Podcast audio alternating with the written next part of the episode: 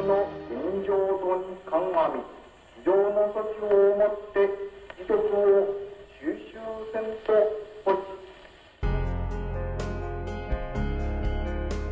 日军仓皇撤退，善良的中国老人却收养了流落于此的日本遗孤。今天，阿斗给大家带来的是根据真实历史改编而来的电影《清凉寺钟声》。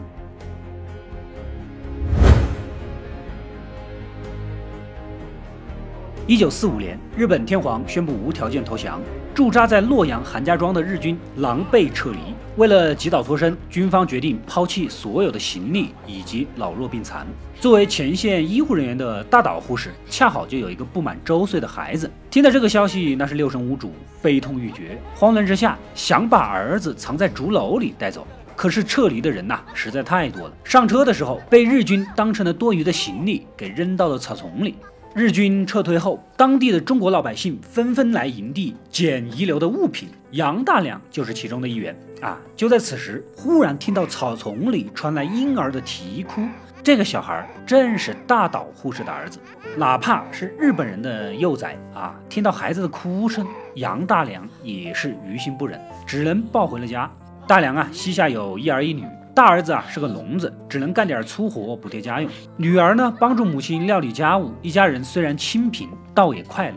捡回来的这个孩子也不知道姓名，杨大娘就给他取名叫狗娃，并把所有和婴儿相关的信物啊收好，便于日后寻亲用。杨大娘的女儿挺喜欢这孩子的，可大儿子啊不太乐意，家里本来就穷，何况还是个日本人的崽啊，抱着孩子就要扔走。这杨大娘想得长远，自己儿子呢已经年过三十。还有残疾，现在还没有婚娶。捡到这个孩子好生养大以后，也许以后还有个人能给儿子送终。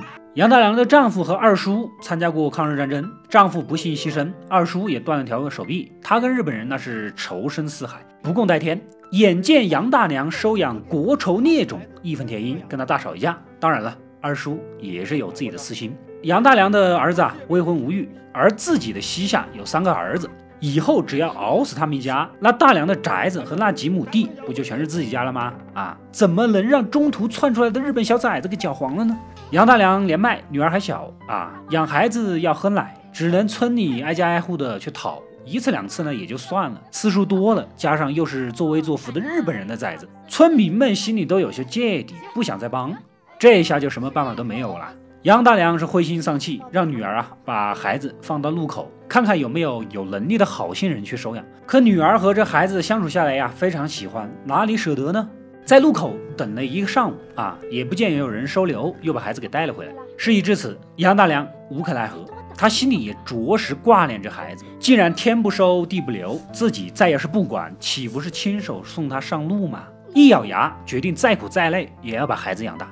就这么苦熬了多年，狗娃长大了，聪明伶俐，乖巧懂事，很得杨大娘和女儿的喜爱，还时常给辛苦劳作的大儿子啊捶背揉腿，将其视为父亲一样的看待。一个质朴老实的庄稼汉，哪能不动容呢？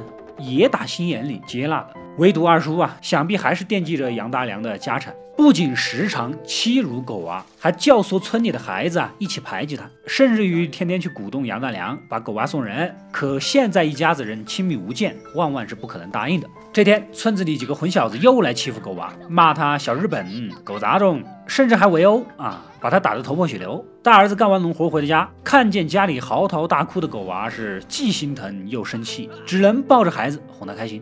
杨大娘呢，也教导狗娃，以后要是谁再欺负你，你就还手，甚至于还手把手的教孩子怎么摔跤。一家人围在一起，如此的温馨满足。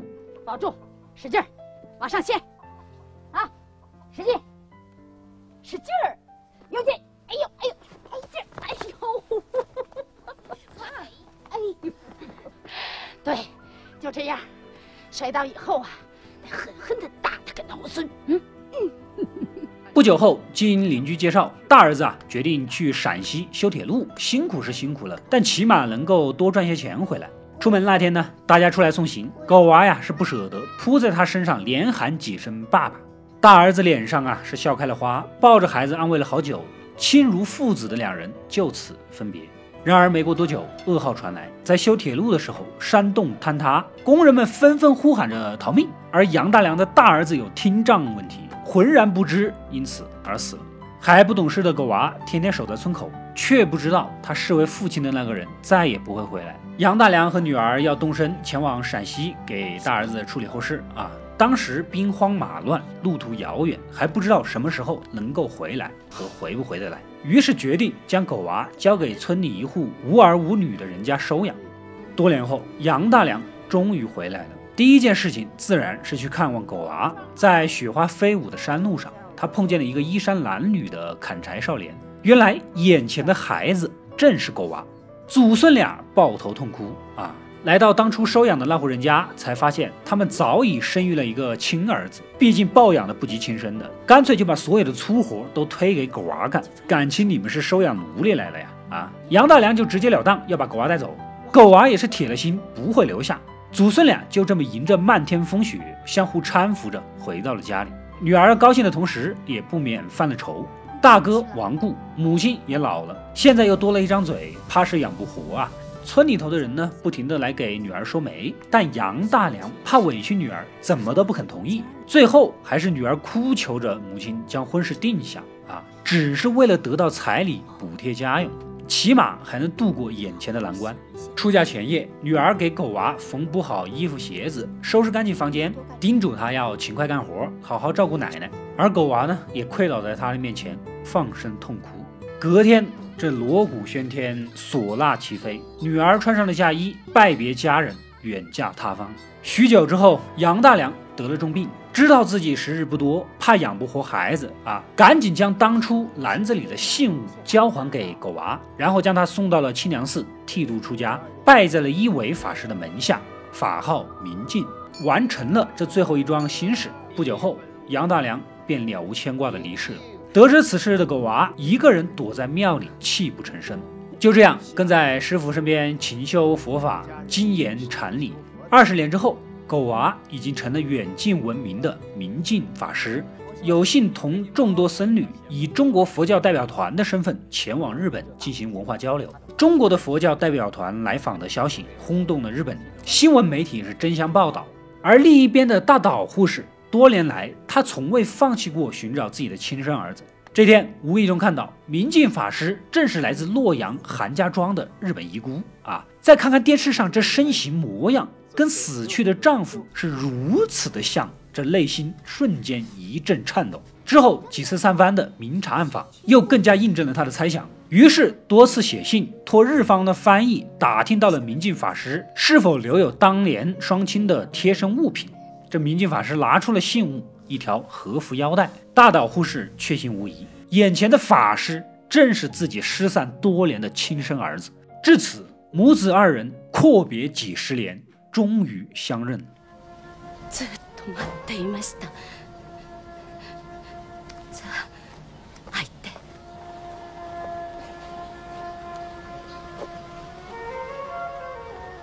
お二人、ゆっくりお話しください。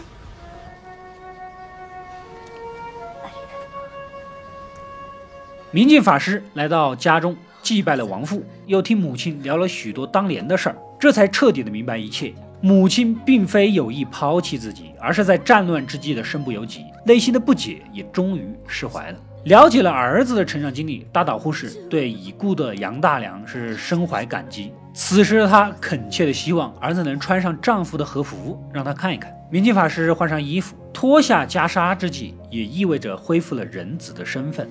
一把跪倒在母亲面前，一声迟来的呼喊：“我嘎子，妈妈，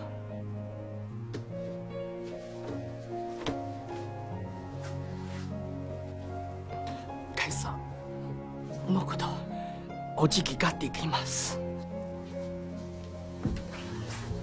妈妈。”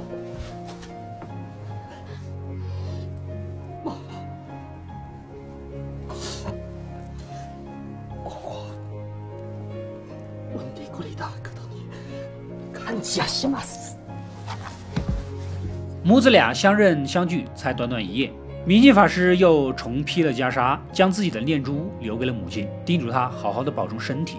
大岛护士也明白心意，儿子始终是要回到那个养育他的土地上。两人再度洒泪惜别，回到了清凉寺。照着以往的习惯，明镜法师去拜祭了杨大娘，仿佛是想要把自己找到亲人的喜讯告诉奶奶，自己在尘世之间所有的羁绊已经散尽。对他来说，清凉寺的晨钟暮鼓、绵绵梵音，也是他最好的归宿。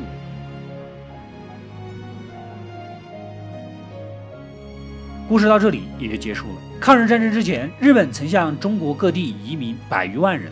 可是，一九四五年战败后呢，侵华日军仓皇撤离，置移民于不顾，这就造成了大量移民滞留中国。而日本在战败之后的很长一段时间都无力帮助日侨归国，这些人被称为移华日侨，或者是日本遗孤。电影中的主人公狗娃就是其中一员。当年有大量的遗孤被中国人收养，也有大量的遗留妇女走入中国的家庭，所以电影之中所描绘的故事并非个例，而是在当时十分常见的一种现象。直到今天，还是有不少遗孤在世，作为这段破碎历史的见证。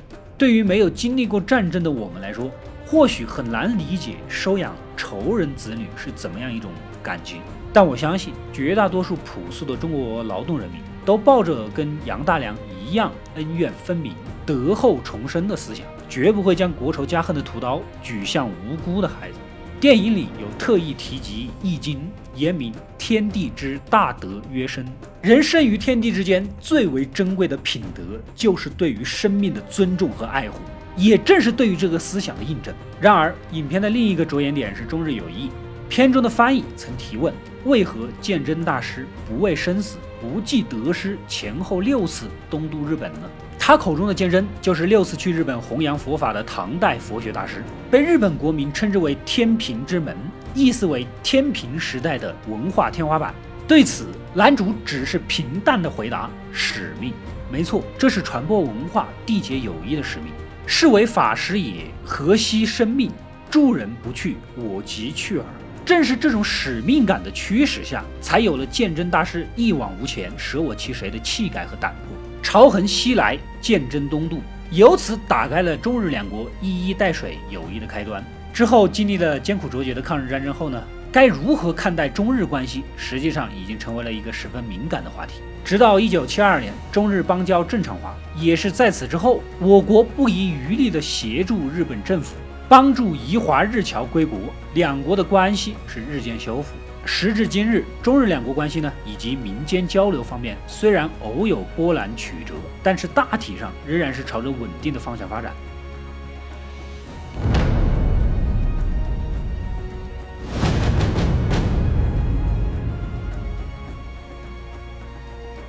我是阿斗，一个让你沉迷于故事的讲述者，浓缩电影精华，又不失它本来的魅力。扫描二维码，添加我的微信号，除了能第一时间收到推送，更有独家解读的视频等待你的发掘。扫描它，然后带走我。